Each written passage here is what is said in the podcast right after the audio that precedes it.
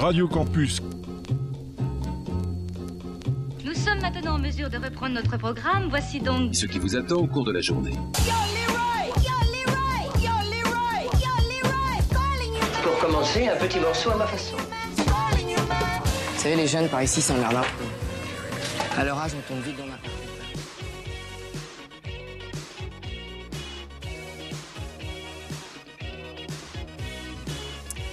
Les clitoriciennes reviennent sur Radio Campus 88.3. Et aujourd'hui, on parle de transidentité. J'aimerais réfléchir avec vous sur la partie identité plutôt que sur la partie trans de ce mot. Une bonne partie de la société est encore transphobe aujourd'hui. Selon une étude de 2015, 8 personnes trans sur 10 avaient subi de l'homophobie dans l'espace public. Et en 2023, les cas de transphobie rapportés à l'association SOS Homophobie ont augmenté de 37% depuis 2020. Donc cette discrimination est vraiment très fréquente. Et ce qui me semble le plus effarant dans cette discrimination, c'est le fait de rejeter euh, l'autre à cause de son identité. Qui est-on pour dire à une personne que son identité n'est pas celle qui elle croit? L'identité personnelle est la représentation subjective de nous-mêmes. Elle est multiple, il y a plusieurs ingrédients, et notamment l'identité de genre. On ne va pas repousser une personne, être violente avec une personne, lui dire qu'elle se trompe sur les autres aspects d'une identité. Si moi je me présentais à vous en vous disant que je suis brésilienne, personne ne me dirait non, ce n'est pas vrai. Tu es blanche, tu ne parles pas brésilien, tu n'es pas née là-bas. Peut-être que j'aurais des questions du pourquoi je dis ça. Juste par curiosité, pas pour me justifier et pas pour remettre en cause ma parole. Alors pourquoi les transphobes n'arrivent pas à accepter que cette identité non plus ne se discute pas? C'est comme ça. Et il y a autant de façons de vivre et d'être que les cisgenres. Dans l'équipe des clitoriciennes, nous sommes des femmes très différentes, avec un rapport à notre genre et à plein d'autres choses très différentes. C'est pareil pour les personnes trans. Plutôt que d'affirmer telle ou telle chose, de s'opposer en juge, en gardien d'une morale qui n'existe que dans les préjugés, posons des questions, intéressons-nous, soyons humbles et disons ⁇ je ne sais pas ⁇ Peux-tu me dire comment tu veux être appelé Peux-tu me dire si j'utilise les bons termes? Peux-tu m'excuser si je suis maladroite? Pouvons-nous échanger sur notre humanité, sur ce qui nous rapproche et ce qui nous différencie? Plutôt que de rejeter l'autre, voyons si on peut faire que la vie de cet autre, quelle que soit son identité, soit un peu plus facile et agréable, non? Nous recevons aujourd'hui l'Organisation de solidarité trans d'Orléans, OST, que et nous avions déjà reçu celle de Tours. Bonjour Émilie Elison. Bonjour. Bonjour. Juliette, peux-tu nous présenter cette association? Et oui, tout à fait. En 2023, le paysage associatif orléanais s'enrichit d'une nouvelle association, donc l'OST, l'Organisation de solidarité trans, une organisation nationale d'autosupport et de lutte trans. Vous avez des délégations donc à Lille, à Tours, à Nîmes, à Troyes et depuis 2023 à Orléans. Euh, donc tout d'abord, lisons, euh, euh, lisons pardon, Émilie, merci beaucoup pour votre présence aujourd'hui. Est-ce qu'on peut commencer Est-ce que vous pouvez commencer par vous présenter à nos auditoristes? Bah oui, tout à fait. bah, du coup, moi je m'appelle Émilie. Euh, je milite euh, un peu à droite à gauche euh, depuis un moment. Moi, je suis à Orléans depuis pas si longtemps et avant, je militais plutôt en région parisienne. donc voilà, on a fondé l'OST ici il y a quelques mois, septembre, quelque chose comme ça, dans ces eaux-là. Et, voilà, ça rejoint plein de thématiques, moi personnellement, sur lesquelles je milite beaucoup. Et notamment, bah, principalement même les questions trans qui sont très importante pour moi. Bah moi c'est Lison. Euh, j'ai rencontré du coup euh, aussi euh, Émilie par le militantisme, bah, spécifiquement à Orléans parce que moi ça fait 20 ans que je suis à Orléans. Donc, donc voilà, j'ai rejoint la lutte avec, avec toutes ces personnes très sympathiques et très cool. Voilà. OST est donc présenté comme un réseau d'autosupport et de lutte trans, donc euh, comme je disais avec plusieurs délégations euh, dans plusieurs euh, endroits en France. Est-ce que vous pouvez m'expliquer c'est quoi les objectifs principaux de l'association et puis peut-être revenir sur ces thèmes autosupport et lutte trans? Oui, bien sûr. Bah, L'idée de l'association, c'est de mêler plusieurs moyens d'action. pour aider à la fois les personnes trans concrètement ici à un niveau local, et aussi faire avancer les droits à un niveau plus global euh, en France et puis aussi euh, bon, bah, dans le monde, on espère. Euh, mais voilà, donc l'idée de l'autosupport, c'est que bah, en fait, c'est une association du coup de lutte par et pour les personnes trans. Donc on est principalement des personnes trans dans l'association. Et, et, en fait, l'idée à court terme, on l'espère le plus possible, c'est de pouvoir avoir des permanences où on pourra accueillir les personnes qui ont besoin, voilà, de, par, pour tout un tas de raisons. et, puis, et puis voilà, de faire des permanences à la fois collectives et individuelles. Et, et puis voilà, et aussi, bah, on lutte, on lutte politiquement. donc, donc voilà, on est en relation avec tout le mouvement social, le mouvement associatif, orléanais. voilà, c'est l'idée. Et qu'est-ce qui a déclenché, enfin, c'est quoi la genèse de la création de l'association? Est-ce qu'il y a eu un élément déclencheur, votre, rencontre peut-être? Eh bah, il y a eu un festival à Orléans qui s'appelle Réinventer son monde, qui est très très cool, il faut absolument y aller. Euh, où en fait, euh, bah, on y est allé entre amis et puis on a découvert euh, l'association qui tenait un petit stand. donc c'était l'OST de Tours qui était venu. donc on a commencé à discuter et on s'est dit mais mais euh, il faut absolument une antenne à Orléans, ça serait trop cool et tout. Et puis, euh, et puis euh, l'idée a migré dans nos têtes. Et nous sommes là. Chouette. Et justement par rapport à ça, donc je sais que fin 2023, vous avez organisé un temps convivial un peu avant Noël, et je crois que vous avez eu pas mal de monde, quasiment une vingtaine de personnes. Donc il y a l'air d'avoir une forte mobilisation sur la création de votre association. Euh, vous, du coup, vous répondez à un besoin. Enfin, apparemment, il y avait vraiment un besoin du, public. Ouais, tout à fait. Euh, c'est vrai qu'à Orléans, bah, on a ce besoin, en tout cas, les, en tout cas les, les, personnes trans, je pense, on a ce besoin de se retrouver ensemble. c'est aussi à ça qu'aspire beaucoup l'OST c'est euh, de faire en sorte euh, qu'on puisse, euh, on puisse se retrouver aussi entre personnes trans, mm. parfois même en non-mixité, pour justement... Enfin, c'est beaucoup plus...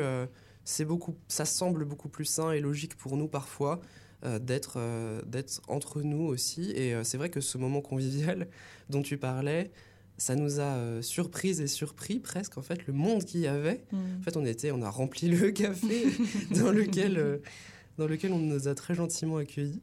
Euh, et, euh, et euh, c'était super, c'était super. En plus, il y avait plein de têtes qu'on n'avait jamais vues, plein de personnes qui étaient là grâce au réseau, grâce aux annonces qu'on avait faites et tout. Donc, on était vraiment super ravis, quoi. donc, c'est trop cool. Mission accomplie, vous avez pu rencontrer d'autres personnes, du coup, grâce à cet événement. Donc, trop chouette. Euh, tout à l'heure, vous parliez justement de l'objectif euh, politique de la délégation. Donc, sur votre compte Instagram, on peut voir que vous faites régulièrement des appels à manifester. Donc, par exemple, dans le cadre du week-end, euh, de ce week-end, l'appel à manifestation contre le CRA qui va ouvrir à Olivier, contre la loi Darmanin, ou alors encore en soutien à la Palestine. Est-ce que vous pouvez revenir un peu sur ces objectifs politiques un peu plus larges, justement? Comment vous vous inscrivez dans tout ça? Ouais. oui, oui, bah. En fait, nous, on considère à l'OST que la lutte euh, pour les personnes trans, elle est indissociable de la lutte politique. Mm. Euh, c'est-à-dire que on a forcément une espèce de convergence des luttes euh, où en fait on est obligé, on se doit d'être antiraciste, on se doit d'être antifasciste, anticapitaliste, etc. etc. mais, mais voilà, en fait c'est pour ça qu'on travaille avec le mouvement social euh, et, voilà, il y a un certain nombre de personnes dans l'association qui sont déjà aussi engagées euh, dans d'autres parties, dans d'autres associations euh, qui sont politiques, voilà. Et en fait, toutes les, toutes les, comment dire, toutes les offensives réactionnaires auxquelles on peut assister en ce moment, qui viennent du gouvernement, en fait, elles touchent, elles touchent par, par comorbidité les personnes trans. Mmh. En fait, elles touchent toujours les personnes trans et par extension aussi les minorités sexuelles, les minorités de genre. Et donc, en fait, nous, on est là sur tous les terrains parce qu'on considère que euh, les, luttes antifa, euh, de manière générale, elles sont euh, forcément liées à nos luttes à nous. Donc, donc oui, et voilà, bah, tout à l'heure, par exemple, voilà, on était, on était à la manifestation contre le, contre le CRA, donc voilà, qui va ouvrir peut-être à Olivet. Enfin, a priori, il va, il va exister, donc, donc voilà. Et puis, on est, euh, on est un peu partout euh, dans, les, dans toutes les manifestations euh, qui ont cet objectif, justement, mhm. antiraciste. Et voilà.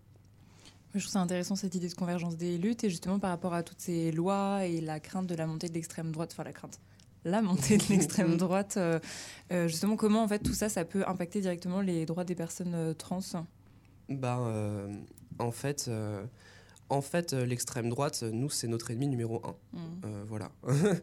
Euh, en France, euh, mais dans le monde aussi, hein, euh, voilà, c'est, on voit que bah, voilà, euh, la- l'année dernière, euh, il y a eu plus de 300 meurtres euh, de personnes trans dans le monde. Euh, donc c'est une catastrophe absolue. Et euh, c'est un chiffre qui est en hausse et euh, qui est évidemment corrélé à la montée de l'extrême droite euh, de manière générale. Et, euh, et voilà. Et en fait, euh, en fait, nous voilà, on considère qu'on on doit absolument lutter contre euh, la montée de l'extrême droite en France et la présence déjà bien réelle de l'extrême droite en Mhm. France. Euh, là, c'est euh, encore euh, très récemment, il y a eu des choses. euh, enfin, il y a eu euh, voilà des décisions gouvernementales qui sont très clairement euh, dirigées euh, contre nous, euh, notamment euh, Aurore Berger euh, qui euh, se fait nommer. Euh, qui se fait nommer au ministère de l'égalité entre les hommes et les femmes euh, et qui, euh, il y a peu, invitait Marguerite Stern et Dora Muto, les deux plus grosses transphobes de France.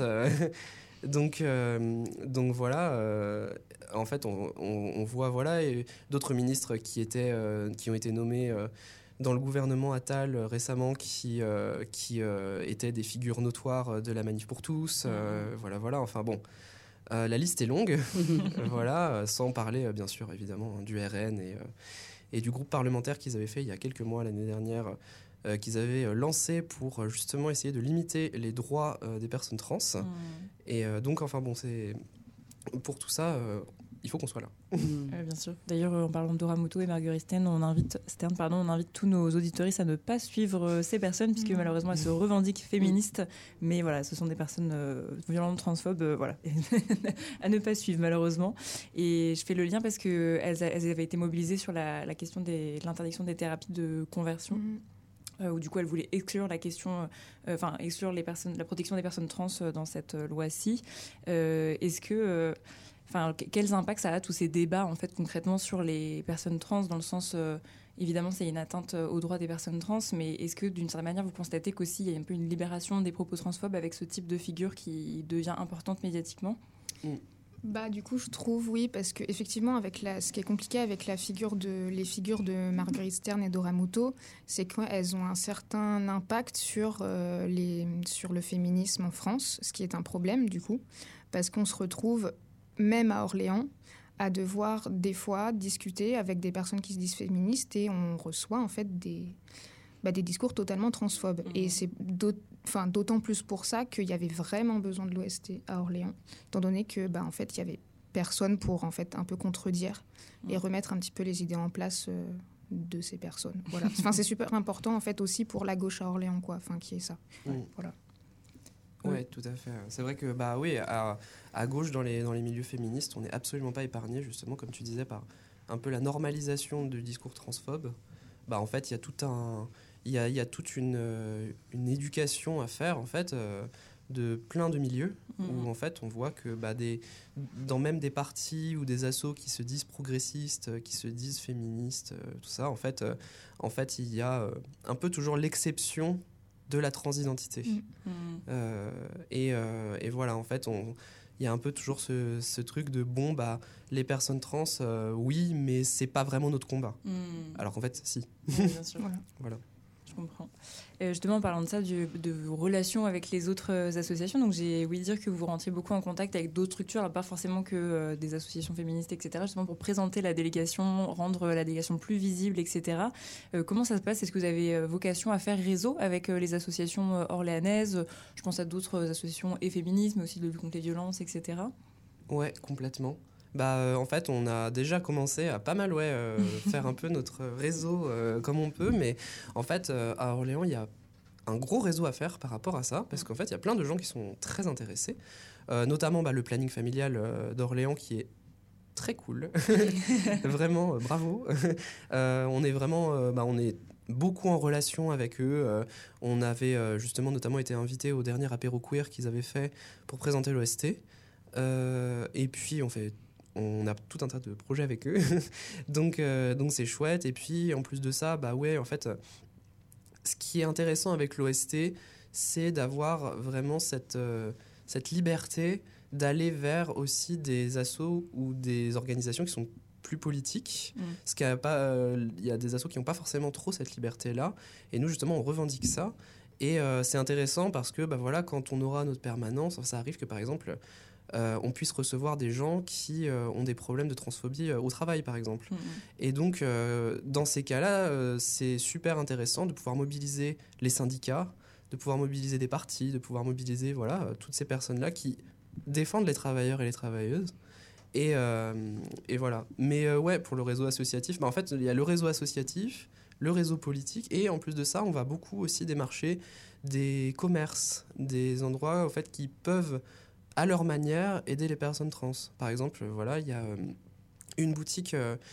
Mince, j'ai encore oublié le nom. euh, la boutique qui fait des chevelures bah, pour les personnes qui en ont besoin. Je suis désolé, euh, pardon, j'ai oublié le nom, mais euh, c'est super chouette. euh, et, et on avait été justement leur parler récemment, et c'est quelqu'un qui était très intéressé justement pour aider les personnes trans, qui avaient des, des clientes et des clients trans justement déjà, des personnes. et donc en fait, voilà, il y a, y a- y a tout ça, il y a des, des cafés qui veulent bien nous accueillir. euh, mm. euh, et qui sont super chouettes avec nous. Euh, Il y a euh, plein d'endroits en fait qui sont très intéressés pour euh, étendre le- ce réseau justement et faire en sorte que euh, les personnes trans elles puissent vivre plus simplement en fait à Orléans. et ça justement il y a, il y a besoin. Et du coup, par exemple, dans le cas de ces commerces, comment est-ce qu'ils peuvent se mobiliser euh, pour vous soutenir? Dans le sens, est-ce que c'est par exemple euh, vous les former Est-ce que du coup c'est aussi rendre visibles vos actions? Enfin voilà, comment ça se passe? Bah, je pense que ça se fait un peu comme euh, un peu un partenariat en fait avec nous, c'est-à-dire que bah, nous on les rend visibles et ils nous rendent visibles aussi. Euh, par exemple, bah, avec le Green Café, on a pu euh, du coup profiter d'une petite Mm. soirée privatisée qui a formidablement bien fonctionné.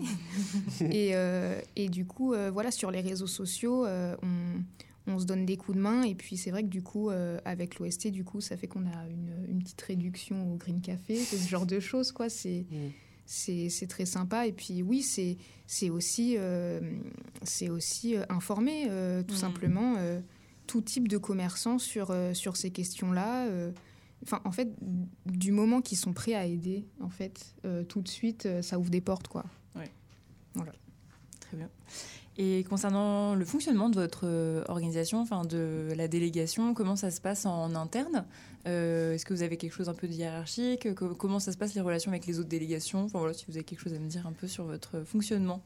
Eh ben, c'est un fonctionnement qui est euh, démocratique. En fait, euh, alors là, pour l'instant, on n'a pas tout à fait d'organisation euh, vraiment dans l'association, euh, mais euh, en fait, euh, en fait on, on- nous, on est, on est la, la, la section d'Orléans, quoi, en Mhm. gros. Et euh, après, en fait, il y a juste la section de, il y a juste la section de Tours, qui est le, le national, qui est euh, bah, le secrétariat national. Et donc, euh, en fait, c'est eux qui un peu dispatchent un peu toutes les infos, qui écrivent beaucoup les communiqués, que nous, après, on reprend. Et puis, on peut s'en inspirer pour après les reprendre un peu à notre sauce, localement. Et, et, et voilà. Voilà. En, en fait, localement, il n'y a pas forcément de hiérarchie entre les rôles. Enfin, je pense qu'on se, on distribue un peu chacun euh, la part du travail de qui se sent de faire quoi, Mhm. quand, où. euh, et je pense que c'est une bonne manière de travailler euh, aussi. Voilà. De manière horizontale, collaborative. Ok. Voilà. Et euh, on a parlé de plusieurs euh, moments forts. Donc, on a parlé des mobilisations euh, contre, les, enfin, contre les différentes lois qui ont pu avoir euh, ces derniers temps. Euh, et puis, du coup, de votre temps convivial. Mais il y a eu, aussi eu un moment important en novembre dernier, puisque c'était la première euh, commémoration euh, de la journée euh, de, des, pardon, du souvenir trans. Pardon, excusez-moi, j'avais un petit trou sur le nom de l'intitulé de la journée. Et c'était la première commémoration à Orléans. C'est la première fois que c'était organisé. Est-ce que vous pouvez m'en parler un peu Peut-être aussi me redire pourquoi c'est important de se mobiliser sur cette journée-ci? Ouais, complètement. Bah ouais, effectivement, euh, bah, comme tu l'as dit, c'est la première euh, à Orléans. Donc, euh, ça n'était jamais arrivé avant. Mmh. Euh, donc nous, on, est, on a été super fiers de pouvoir organiser ça. En plus, bah, il y a eu une présence, vraiment, il y a eu du monde qui est venu. Et, et euh, vraiment, euh, l'idée, c'était de faire un rassemblement avec euh, des prises de parole. Et il y a plein de gens qui ont pris la parole. Il y a plein de gens, même... il y a plein de gens de plein de milieux. Il y a un professeur, euh, un professeur euh, au collège ou au lycée, euh, je sais plus. Un professeur d'histoire en collège qui est, qui est venu donner un Mm. peu son, une anecdote en fait sur, sur son lieu de travail et qui a dit bah voilà moi j'ai vu de la transphobie à mon travail mm. Euh, voilà enfin Ouais, ce genre d'événement ça a permis aussi à, ce- à ces personnes de bah, d'en parler quoi aussi. Mm. Et c'est ça, et puis c'était l'occasion aussi, euh, enfin c'est pour, pour les personnes bah, pour les personnes trans forcément c'est un événement tous les ans qui est très fort, Important, ouais. très important, enfin on, on commémore nos morts en fait. hein. Et euh, donc, euh, donc voilà, hein, c'est un événement qui euh, pour beaucoup est très dur aussi. hein. Moi c'est vrai que j'ai eu beaucoup de mal à le faire aussi parce que bah voilà c'était c'est très c'est très fort quoi. Enfin c'est l'occasion aussi de rappeler que la lutte pour les personnes trans, euh, c'est pas euh, une lutte euh, à prendre à la légère. Euh, c'est l'occasion de dire que voilà, c'est un combat qu'il faut prendre au sérieux parce qu'en fait, c'est un combat qui pour nous est vital. Les, les- les personnes trans ont subi, ont subi énormément de discrimination, euh, des meurtres, des, enfin voilà, enfin c'est euh, c'est très dur. Et donc euh, voilà, c'est un jour aussi qui est là pour rappeler que euh, on doit fortement se mobiliser et que c'est un combat de premier plan. C'est pas un, c'est pas une petite lutte annexe, on va dire. C'est Mhm. vraiment c'est quelque chose qui doit être au cœur des luttes sociales parce que en fait c'est aussi une lutte qui, qui est un peu un, un témoin, je trouve, de, de comment sont traitées toutes les minorités, Mhm. euh, qu'elles soient euh, de genre euh, les personnes racisées, sexuelles, enfin c'est aussi un peu, ça fait partie en tout cas des témoins de, de, la, de, de la montée de l'extrême droite comme on en parlait tout à l'heure, enfin voilà quoi. Ok. Voilà. Eh ben, merci beaucoup. Euh, du coup, est-ce que, en parlant d'actualité, etc., est-ce que vous pouvez peut-être nous partager euh, vos actualités euh, pour l'OST du coup d'Orléans? Et comment est-ce qu'on peut vous contacter? Ouais, complètement. Euh, bah là, euh, là prochainement, euh, alors on va sûrement refaire justement une rencontre conviviale comme on avait faite. C'est pas encore, voilà. En février, on retourne. Alors on avait été, on avait été il y a quelques mois à la compétition de roller derby qui avait eu lieu à Orléans. Euh, donc on y retourne en février parce qu'il y a la grosse compétition avec tout le monde. Euh, donc, euh, donc on sera là-bas. Euh, là pour l'instant c'est un peu notre prochain truc. Et, puis, et puis voilà. On a aussi plein d'idées, mais pour l'instant rien de vraiment organisé, mais il y a plein de choses qui vont venir. Et pour nous suivre, euh, on a tous les réseaux. enfin, en tout cas, beaucoup de réseaux. On est sur Twitter, donc OST Orléans sur Twitter. Pareil, OST Orléans sur Insta. Euh, c'est possible de nous contacter par mail aussi, si jamais vous êtes intéressé par l'association euh, ou pour, euh, alors pour, que ce soit pour y participer ou pour justement bénéficier de l'aide qu'on peut vous apporter. on a une adresse mail, c'est ost.orléans.gmail.com. Enfin bon, bref, de toute façon, de toute façon, voilà. vous pouvez nous, aussi nous contacter sur les réseaux, il n'y a pas de problème. Ok. Voilà. Eh bien, merci beaucoup pour votre présence euh, aujourd'hui. Merci. Et merci pour tout. Je crois que c'est vous qui nous avez proposé euh, un type de musique. Que vous pouvez peut-être nous en parler un petit peu? Ouais, complètement. Bah, euh, du coup, c'est un morceau qui s'appelle Guillotine, d'une artiste qui s'appelle Théa. Euh, donc euh, Théa, c'est une, c'est justement, c'est une, c'est une artiste qui est un peu, un peu, bah, très, très reconnue dans les communes trans, principalement à Paris, mais globalement en France. maintenant, tout le monde la connaît un peu. et et voilà. Et donc, euh, c'est euh, une personne euh, trans justement et qui est très engagée. très très engagée politiquement sur plein de sujets mais voilà ça rejoint un peu ça rejoint un peu la discussion qu'on avait tout à l'heure sur le fait qu'il faille être antiraciste, antifasciste, etc. La chanson, elle parle globalement de ça. C'est une chanson qui est assez énervée euh, et qui parle en gros du, du ras-le-bol qu'on peut avoir, euh, nous, euh, en tant que militantes, militants, euh, en tant que juste personne, de, euh, de la violence en fait de- du monde par, Mm. rapport, euh, par rapport à nous, personnes trans, mais aussi par rapport à toutes les autres personnes qui sont pas d'accord avec la façon dont le monde fonctionne. voilà. Ok, eh ben merci beaucoup. On écoute tout de suite Théa Guillotine.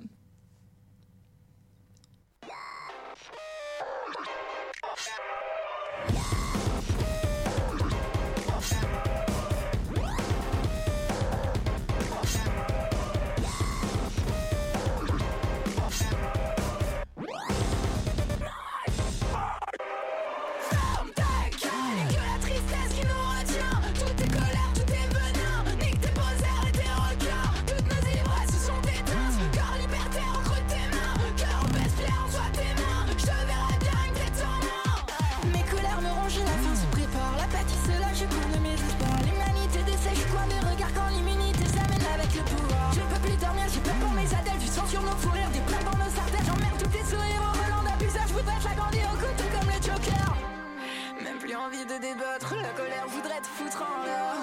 Déstabiliser l'État, faire tomber le banquier les frontières. Prendre un ministre au hasard, lui faire une coupe à la Louis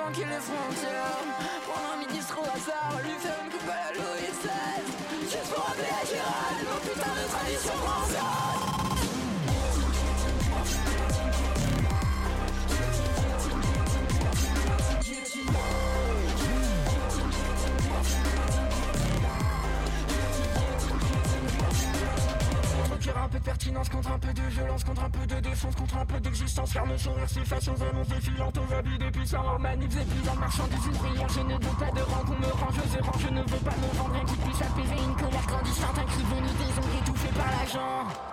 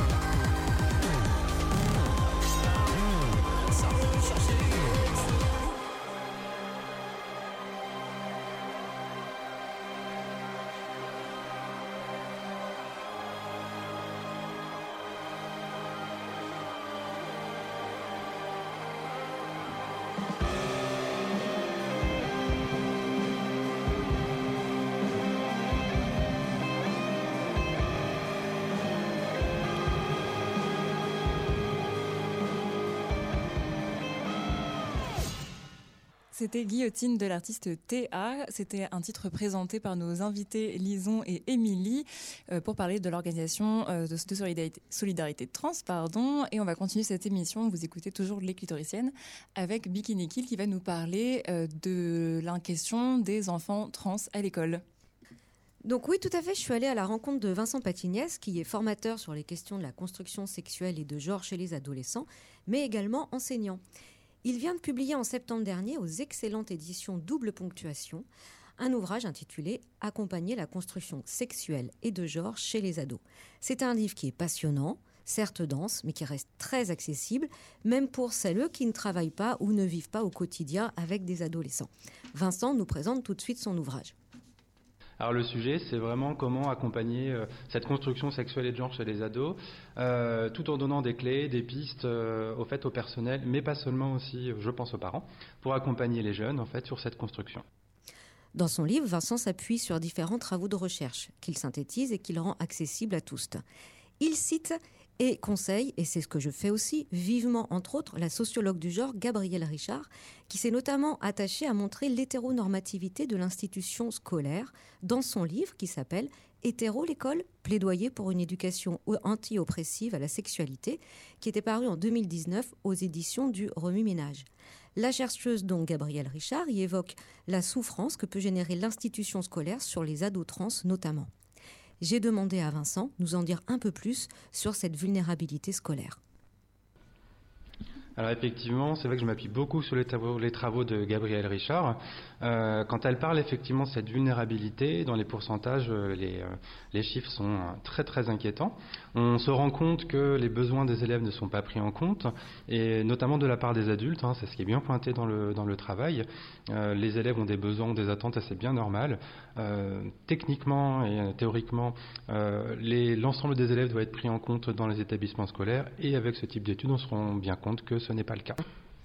Alors en fait, on va retrouver des, euh, violences, euh, hélas, courantes maintenant, des situations de rejet, des situations d'insultes, hein, ou tout simplement considérer qu'on ne devrait pas avoir les mêmes droits. Et ça, ça devient extrêmement euh, dramatique et inquiétant quand on considère qu'on n'est pas censé avoir les mêmes droits. hélas, on n'est pas du tout dans une dynamique d'un monde égalitaire et inclusif. Or, en fait, l'ensemble des personnes, en fait, des êtres humains, ont droit à exister comme chacun et chacune dans un établissement scolaire. Pour autant, dans son livre, Vincent montre aussi des progrès qui ont été accomplis ces dernières années par l'école pour l'accueil et l'accompagnement des jeunes trans, notamment grâce à une circulaire qui est parue en 2021 que Vincent nous présente. Alors la circulaire effectivement 2021 est un texte euh, très important, incontournable, qui était très attendu pour apporter une parole cohérente dans les établissements scolaires et répondre aux besoins des personnels, des adultes, euh, des élèves, des parents, en fait l'ensemble de la communauté. Ce texte permet effectivement d'apporter des réponses précises et claires sur l'accompagnement des élèves trans et ou non binaires en établissement scolaire avec l'idée euh, de rendre un texte non pathologisant, d'expliquer de manière très pédagogique ce qu'est la transidentité et plutôt ce que sont les transidentités et la question de la non-binarité. Elle donne des pistes très complètes sur l'accompagnement des jeunes, que ce soit sur la question du prénom, que ce soit sur la question euh, des espaces d'intimité, ou encore comment collectivement, en établissement scolaire, on peut agir pour accompagner et protéger surtout les jeunes trans et non-binaires dans les établissements. Alors on mise effectivement sur les questions d'échange. Euh, alors déjà, quand on a une culture de l'égalité mise en place dans l'établissement scolaire, ça permet d'ouvrir les échanges, d'ouvrir le dialogue. Euh, l'ensemble de la communauté est invité à se saisir de ces sujets-là. si l'élève est en confiance, c'est-à-dire qu'on peut avoir un vrai échange avec l'élève et surtout euh, dans, dans une démarche confidentielle évidemment, mais un vrai échange avec l'élève pour pouvoir ensuite penser à la demande de l'élève encore une fois, un potentiel dialogue avec la famille euh, pour pouvoir euh, l'accompagner davantage dans l'établissement scolaire. On peut aussi prendre appui sur les associations qui peuvent être présentes et qui peuvent aussi accompagner euh, l'ensemble des établissements sur ces questions-là pour accompagner le dialogue avec les familles parce que parfois il y a une incompréhension, une peur des familles, ce qui peut être entendable. Et en fait, il faut tout simplement apporter des réponses concrètes, cohérentes, pertinentes et parfois balayer quelques idées reçues de manière très simple et pédagogique et on a tout à fait les moyens de le faire. Dans l'éducation nationale, maintenant, c'est un sujet qui est largement abordé euh, par l'ensemble de la communauté éducative. Et ça, ça fait partie maintenant des pistes des avancées. On a davantage de mots, de pédagogie pour dire les choses, hein, parce que c'est vrai que ces questions de transidentité ont toujours existé. On entend souvent que c'est un effet de mode, etc. Mais alors absolument pas. C'est qu'actuellement, voilà, on a de plus en plus de, travaux sur lesquels s'appuyer. On a la chance de travailler avec des sociologues, notamment du genre, dans les établissements scolaires et dans le cadre des formations. On sent bien aussi euh, une volonté des personnels des établissements scolaires à s'emparer de ces sujets-là avec bienveillance pour accompagner les jeunes au mieux, pour éviter les impairs, en tout cas pour assurer ce cadre sécuritaire, en tout cas pour les élèves dans les établissements. Alors un élève effectivement peut euh, changer de prénom, son prénom d'usage. Alors la circulaire est très claire là-dessus, elle est conditionnée aussi à la question de l'autorité parentale. Encore une fois, d'où l'idée du dialogue qui doit être important. À partir du moment où l'autorité parentale a été donnée, l'établissement doit impérativement, en tout cas, effectuer les modifications sur les documents internes, et ça c'est important. Si le changement a été fait auprès de l'état civil, là, également, les modifications dans l'établissement scolaire doivent être effectuées très rapidement et euh, pour accompagner encore le jeune au mieux et respecter effectivement sa demande en accord avec, euh, comme dit Gabriel, son point de confort. Vous l'avez entendu, au-delà des avancées évoquées par Vincent Patignez à l'instant, on voit aussi qu'il y a des forces réactionnaires hein, que nos invités ont déjà évoquées, très virulentes en France, qui s'attaquent à l'école avec un relais médiatique certain, comme par exemple avec l'affaire récente d'Evras. Pour rappel, donc, hein, en septembre dernier, une pétition Supprimer la loi Evras a été adressée à Gabriel Attal, qui était alors ministre de l'Éducation. Cette pétition demandait expressément au ministre de l'Éducation nationale qu'il réagisse sur sa loi et la retire, et là je cite, car elle apprend à des enfants de maternelle et de primaire la sexualité. Le problème, c'est que cette pétition, qui était accompagnée de nombreuses fake news, faisait référence à une loi qui n'en est pas une et qui ne concernait en rien la France, mais la Belgique, où le sujet est également l'objet d'une désinformation massive. Il s'agissait de fait d'un guide à destination des professionnels belges qui présentait le programme d'éducation à la vie relationnelle, affective et sexuelle mis en place à partir de la sixième. Plus généralement, j'ai demandé à Vincent de nous parler de ces forces réactionnaires que l'on peut rencontrer à l'école. Quelles sont-elles? Comment agissent-elles? Et quelles idées véhiculent-elles? Effectivement, on a actuellement euh, des réactions très très fortes et très virulentes sur ces sujets dès qu'on parle de genre, de sexualité. De toute façon, on est vraiment dans un continuum des violences sexistes sexuelles et des violences de genre de manière générale. Et en fait, dès que l'on parle effectivement, qu'on évoque ces sujets-là, les propos réactionnaires sont très très forts. Alors ça fait des années, hein, enfin depuis les APCD de l'égalité, euh, euh, on le voit aussi avec Evras en Belgique, les réactions sont très très fortes. On voit des associations notamment de parents, euh, des associations très conservatrices, qui demandent par exemple à retirer des ouvrages dans des établissements scolaires. Donc j'ai vu des exemples dans le privé et ça a été le cas. Les ouvrages ont été retirés. Des ouvrages sur l'inclusivité, la question des inégalités. Ces ouvrages ont été retirés avec un vocabulaire absolument ignoble, d'attaque en tout cas sur ces établissements scolaires. On a des réactions aussi en ligne, énormément en ligne. En fait, on est beaucoup sur les questions de désinformation. Hein. Les expressions qui sont utilisées sont absolument euh, atroces aussi sur ces sujets-là. On a souvent des personnes qui n'ont plus qu'ils ne connaissent pas le sujet. Euh, parfois des journalistes qui s'improvisent experts ou expertes du sujet qui ne le sont pas. Là, je disais encore euh, que de toute façon, ces jeunes vont se réconcilier, je cite, avec leur sexe à l'âge adulte. En fait, il y a une incompréhension totale de ces sujets-là qui cultive une dynamique anxiogène sur le sujet. Et forcément, ces paniques morales, elles arrivent aux oreilles des parents et elles arrivent du coup dans les établissements scolaires, y compris chez nos collègues. Ces associations-là, euh, qui sont en train de monter assez en force, il faut absolument pouvoir nous nous mobiliser continuer d'ailleurs notre prévention dans les établissements scolaires et ne surtout pas céder à ces paniques morales qui sont complètement fausses. D'ailleurs, ces associations dont nous reprochent finalement de ne pas protéger les élèves en évoquant les questions de genre, de sexualité dans les établissements scolaires, notre démarche, elle est bien évidemment sur une question de prévention. Agir à l'école, c'est aussi prévenir les violences sexistes, prévenir les violences sexuelles, justement pour éviter toutes les violences qu'on connaît qui sont absolument euh, atroces. On est là pour protéger les jeunes, donc les attaques sont complètement absurdes. Dans les discours réactionnaires, c'est vrai qu'on voit beaucoup de formules, d'explications assez laborieuses sur les questions des transitions. Alors d'ailleurs, il y a un gros raccourci, hein, c'est-à-dire que les, transidentités sont souvent raccourcies à une transition chirurgicale, alors que ce n'est pas du tout le cas. Une personne trans n'a aucune obligation de faire une transition quelle qu'elle soit. On a des transitions sociales, médicales, administratives, etc. Et il y a des raccourcis un petit peu là-dessus, une incompréhension du sujet. Or, en fait, on sait très bien que les jeunes qui entament un parcours de transition, c'est un besoin, c'est une question de survie. À un moment donné, il y a un vrai accompagnement, c'est pas du tout une lubie. Il n'y a pas de lobby LGBT derrière, il n'y a pas de propagande derrière. On lit aussi souvent dans certains ouvrages du type Dommage irréversible que c'est l'école qui entraînerait euh, les jeunes sur les questions de transition, alors que absolument pas. À un moment donné, en fait, c'est la, prise en compte effectivement d'un besoin, d'un mal-être en fait parfois chez les jeunes. La question des transitions et l'accompagnement des transitions est absolument primordial pour éviter, et on a les données un petit peu chiffrées hein, sur les questions de suicide ou de violence en tout cas sur soi, etc. C'est permettre aux jeunes d'être dans ce qu'on appelle une euphorie de genre, de pouvoir vivre leur genre tout simplement.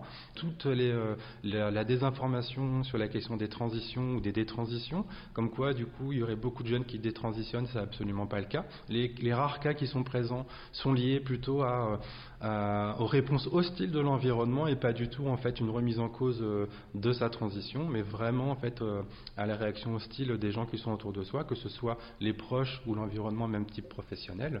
Donc là-dessus, il y a des grosses confusions aussi, des raccourcis et malheureusement un manque de recherche d'informations, en tout cas scientifiques, sur ces sujets-là.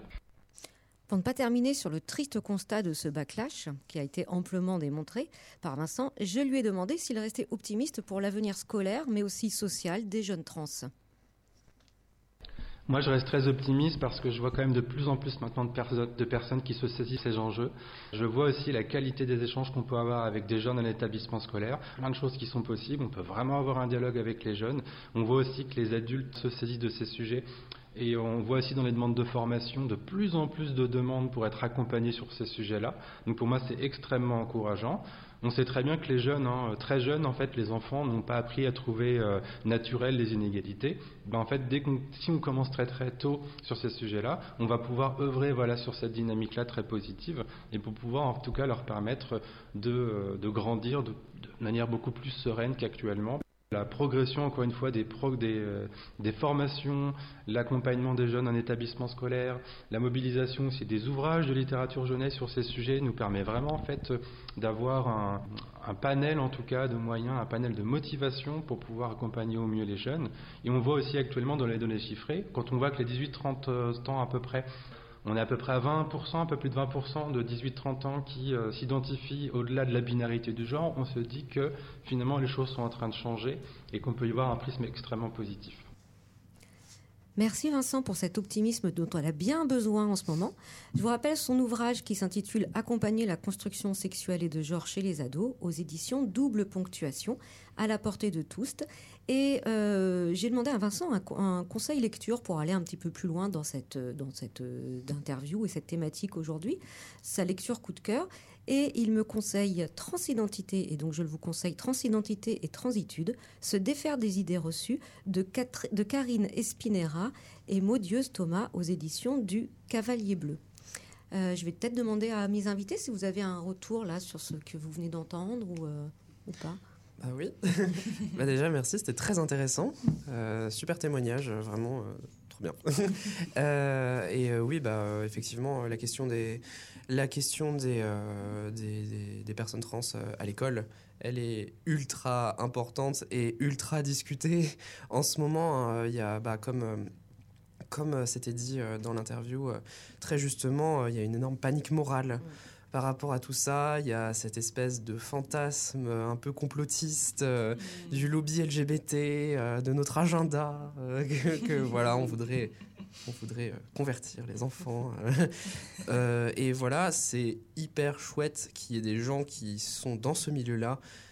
Qui prennent conscience de ces problématiques et qui se mobilisent dessus, qui écrivent, qui parlent c'est très important euh, dans ce contexte d'avoir euh, d'avoir euh, des alliés et, et, voilà la question la question de la transidentité chez les, personnes qui sont plus jeunes les mineurs elle est très importante hein. évidemment que c'est pas quelque chose qui arrive forcément quand on est majeur et que voilà ça y est on a on a la capacité de décider ou je ne sais quoi c'est ça peut totalement arriver à n'importe quel âge le coming out il peut être n'importe quand donc il faut, euh, il faut un, dispositif euh, éducatif qui puisse accompagner euh, efficacement les enfants dans ces transitions justement parce que sinon effectivement ça crée un malaise et terrible et une santé mentale terrible pour les enfants également. Voilà on, a vu on a vu plein plein de plein de cas où euh, les, des, des, des collégiens, des lycéens euh, étaient obligés euh, d'utiliser leur dead name, mmh. étaient obligés d'utiliser des pronoms qui n'étaient pas les leurs pour plaire à l'équipe d'enseignement, en fait, hein, tout simplement, et, et on leur refusait leur identité. Hein. Donc, il y a du chemin à faire, comme c'était dit, mmh. mais il y a aussi des choses qui sont en cours, c'est chouette, et euh, c'est chouette que cette, euh, ces problématiques-là, elles soient soulevées. Mmh. Merci. Tu vas rajouter quelque chose? Bah, Je trouve que justement sur cette panique morale, euh, c'est malheureusement beaucoup trop facile de tomber dedans, surtout pour des parents inquiets pour leurs enfants. Euh, surtout que bah, moi, c'est encore le problème que je trouve, c'est qu'à gauche, on n'a pas encore clairement euh, formé un mur contre, contre ces attaques. Contre les, contre les personnes trans en fait. Et c'est pour ça que ça passe aussi bien auprès des parents, même dans l'enseignement qui est plutôt normalement, bon voilà, les profs, on les voit en manif, c'est plutôt voilà une, quelque chose qui est défendu euh, beaucoup à gauche, mais euh, mais il y a, y, a, y a, vraiment, il faut vraiment vraiment faire gaffe quand on est parent euh, à, à, ce qu'on, à ce qui est, à cette panique morale en fait qui est en fait construite sur littéralement des idées fascistes. Voilà. Mmh. voilà, ça c'est dit. Merci beaucoup pour vos interventions et pour cette interview euh, de qualité qui était très enrichissante. On va se retrouver très rapidement pour nos plans cul, mais avant, on va écouter un tout petit peu de musique. Et aujourd'hui, on m'avait incombé la lourde responsabilité de trouver un titre de musique émergente. Euh, je vous avais déjà parlé par le passé d'artistes que j'avais découverts à Rennes, ma ville de cœur, mais pour cette émission, j'ai voulu donner un ancrage local. Mais damn, quand on regarde les programmations musicales des scènes locales, donc à Orléans, c'est très compliqué. Ça manque très cruellement de têtes d'affiches féminines et de minorités de genre. Les programmateurs, parce que oui, je fais la supposition que ce sont des programmateurs. Si vous m'entendez, s'il vous plaît, diversifiez vos programmations. Ça ressemble un peu trop à un buzz club pour l'instant. Donc, pour cette émission, je vous présente l'artiste Pra, une rennaise du coup. Mais pour faire l'ancrage local, sachez que c'est une des musiciennes de Silly Boy Blue, artiste plus vraiment émergente, pardon, mais qui est très chouette aussi et qui sera présente à Orléans le 15 mars pour la soirée Jeune Talent à l'Astrolabe. On écoute Won't Forget About You de Pra. Was waiting by the counter.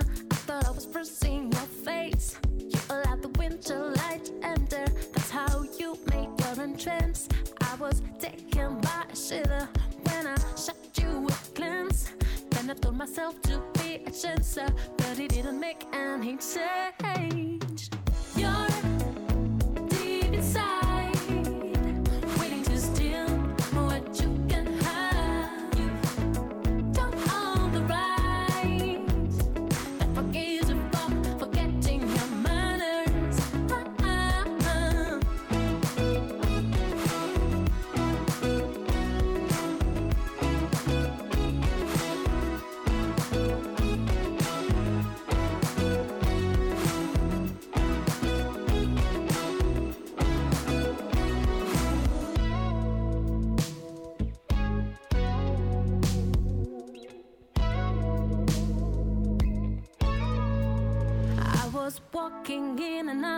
when I saw his staring spell. I thought, let's get him out of my way. When he said he wanted me to feel well. Now it wasn't about the money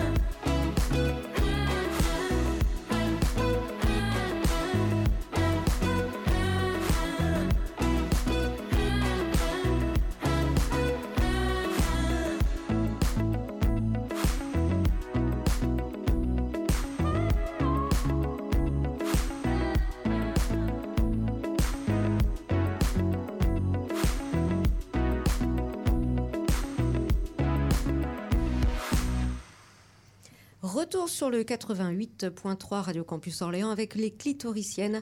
On passe au temps attendu plan Q.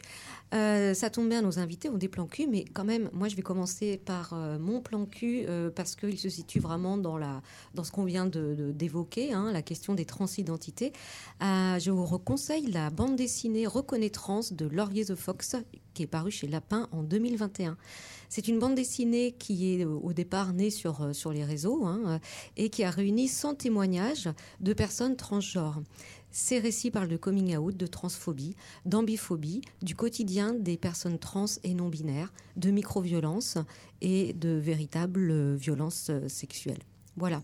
Donc, je mets aussi des, petits warnings hein, pour ceux et celles qui, pourraient le lire. En tout cas, euh, c'est très émouvant, c'est très touchant. Moi, ça m'a beaucoup parlé. À vous. Alors, euh, je sais pas, on commence euh, par Lison. Lison, ton, ton plan cul. Alors, euh, moi, mon plan cul, c'est la chaîne YouTube de Agraphe, donc ça s'écrit comme une agrafe, qui tient une chaîne YouTube où elle parle, donc je vais vous lire le début de sa description, donc c'est je partage mes réflexions sur des sujets politiques, sur le féminisme, les problématiques LGBTQ+, et les luttes sociales en général. Donc voilà. Euh, c'est super bien et je voulais vous recommander une vidéo en particulier euh, qui date d'il y a 8 mois, mais elle en a fait plein d'autres depuis. Euh, cette vidéo s'appelle Pourquoi les bars lesbiens disparaissent et c'est super super intéressant. On n'en parle pas du tout euh, en général, donc et c'est super bien documenté. C'est ça donne envie de faire des ça donne envie de faire du documentaire sur sur sur cette problématique là. Voilà, donc je, je vous recommande Agraphe sur YouTube. Très bien, c'est noté. Émilie. Euh, moi, pour rester un peu dans la thématique de tout à l'heure, on écoutait un morceau de Théa. Et il se trouve qu'elle a sorti euh, un EP euh, l'année dernière, en fin d'année, qui s'appelle Panamestro Poubelle. qui est génial, qui est super, vraiment qui parle de plein de trucs et, et voilà. Vraiment super super chouette et elle a fait un elle a fait un concert récemment justement c'était le premier concert qu'elle avait fait après la release de cette EP Euh, et c'était incroyable euh, euh, vraiment si y vous- oui si vous avez Ah. l'occasion d'aller voir Théa en concert euh, euh, sur Paris euh, c'est super et j'en profite petite extension de mon plan cul euh, euh, pour euh, juste parler de l'artiste qui était en première partie également de Théa qui s'appelle Graffiti euh, c'est deux personnes euh, rennaises. voilà, on en parlait. Territoire des musiques émergentes. Euh, voilà, et qui, euh, pareil, font de, la musique euh, super chouette, qui parle aussi également de transidentité, mais aussi de la vie en général et, et de nos vies. Et c'est super. Et voilà, pareil, en concert, incroyable. Donc n'hésitez pas. Super, merci pour ce conseil.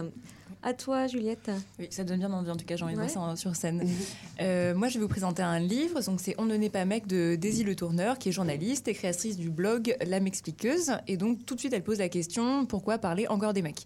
Et elle explique ensuite quand tout se passe comme si les humains étaient hommes par défaut et femmes par exception, il semble qu'on en parle déjà que trop. À y regarder de plus près, cependant, quand on parle on parle pardon, beaucoup d'hommes, mais plus rarement des hommes. Et donc dans son essai, elle revient sur la classe des hommes, sur les masculinités, leur construction et leurs conséquences. L'ouvrage est hyper intéressant. Elle revient notamment sur la manière dont les hommes préféreront toujours les hommes, tout en étant homophobes, et invite à porter un regard critique sur certaines notions en vogue, comme la déconstruction par exemple. Daisy Le Tourneur est une femme trans lesbienne blanche et témoigne aussi de son expérience de la masculinité à travers cet essai qui croise données scientifiques, dessins et punchlines. Daisy Le Tourneur est drôle, elle est radicale, elle est pointue. Je ne peux que vous recommander cet ouvrage. Super. Et moi, Orgasmine, je vous propose un podcast LSD, la série documentaire sur France Culture. En fait, c'est en quatre épisodes sur les transidentités racontées par les trans. Donc, il y a un épisode sur euh, l'historique, un épisode sous le, sous le joug médical, euh, l'invention d'un symptôme, hein, c'est le titre du deuxième épisode, unique en leur genre pour le troisième épisode, et liberté, égalité, transidentité sur le quatrième épisode. C'est vraiment hyper intéressant, j'ai appris plein de choses. Eh bien, on continue avec notre dernière rubrique, puisqu'on s'approche de la fin, les On se retrouve. Alors, l'association OSC nous a parlé un petit peu de ses futurs euh, rendez-vous, il me semble. En tout cas, euh, est-ce que vous auriez des petits, euh, des petits temps où on peut se retrouver, où on peut vous retrouver, ou des choses à nous conseiller? Euh, à des endroits où il y aurait l'OST. euh, bah, alors, comme on disait tout à l'heure, en février, on, sera, on aura un stand euh, au roller derby, la Mhm. grosse compétition. Au Palais des Sports d'Orléans. Exactement, tout à fait. Euh, et euh, sinon, à part ça, euh, on, a, euh, on a vraiment dans l'idée de multiplier les moments conviviaux le plus possible euh, quand même, de faire en sorte que ce soit possible de nous rencontrer le plus Mm. facilement possible. Euh, donc voilà, on parlait tout à l'heure de ce qu'on a fait au Green Café, Euh, mais ça c'est quelque chose qui est voué à, à à euh, se reproduire.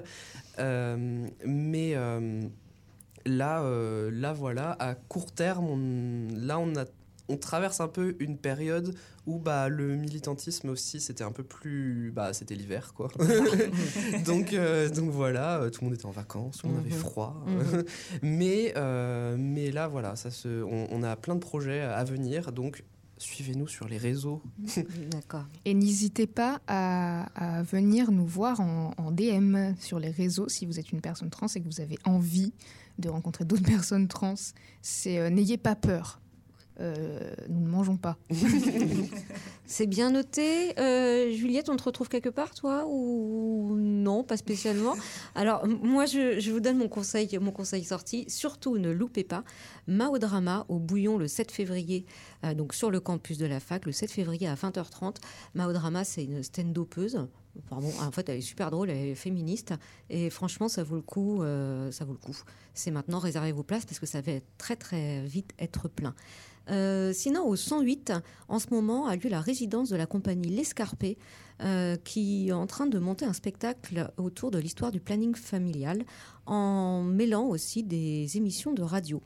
Alors pour le moment, la date de la restitution est inconnue à ce jour, mais on vous engage à suivre ça donc sur les réseaux du 108 parce que ça a l'air très intéressant et nous en tout cas, on espère bien euh, qu'on s'y retrouvera. Est-ce que vous avez des, sorties à nous conseiller? Au 108 peut-être? Au 108, oui, tout à fait. Euh, moi, j'ai à vous conseiller euh, quelque chose qui s'appelle les goûters du doc. Les goûters du doc, c'est euh, une programmation de court-métrage documentaire qui est organisée par, par l'association Sans Soleil, qui est une association de documentaires qui, qui est au 108, rue de Bourgogne. Donc les goûters du doc, c'est de janvier à juin 2024 et ça sera du coup une à deux fois par mois, le mercredi ou le jeudi au 108. Euh, donc soit au 109 Capri- à Café Projet, soit au Centre Social Bourgogne.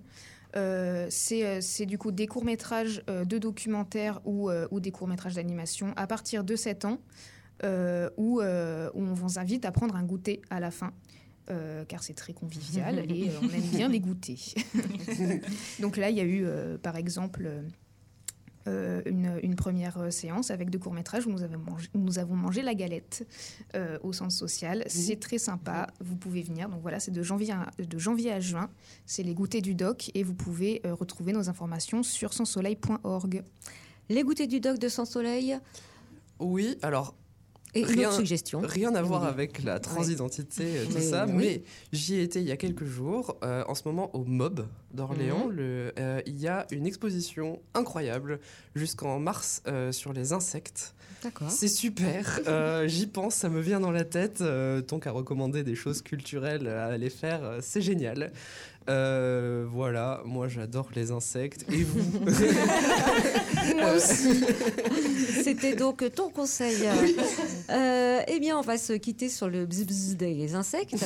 Juste pour vous dire que vous retrouvez donc les clitoriciennes sur les réseaux, la page Facebook, la page Instagram, et qu'à chaque fois, on vous donne le lien de nos podcasts, le dernier podcast euh, et la table ronde, la retransmission de la table ronde qui a eu lieu en novembre dernier au 108 et donc qui euh, réunissait un certain nombre d'intervenants sur la question quel accompagnement local pour les victimes et les proches de euh, violences sexistes et sexuelles. Donc tout un tas de réflexions, mais aussi de conseils euh, localement pour, pour vous aider. Euh, vous nous retrouvez bientôt cette émission aussi en podcast et on se retrouve très bientôt au mois de février. On se quitte avec une petite musique émergente. Plus vraiment émergente. Ah oui, c'est vrai, c'est mais- plus vraiment émergent. mais oui, c'est Silly Boy Blue, donc qui sera présente le 15 mars à la soirée Jeune Talent à l'Astrolabe, une des seules têtes d'affiche féminines, si je veux pas dénoncer, voilà. On, on a bien compris. Et voilà, qui est très chouette et que je vous invite vraiment à écouter. Donc on écoute. Je ne sais plus quel titre parce que je n'ai pas les notes. Not uh, my friend, je crois. Not Bon. my friend. À bientôt. À bientôt.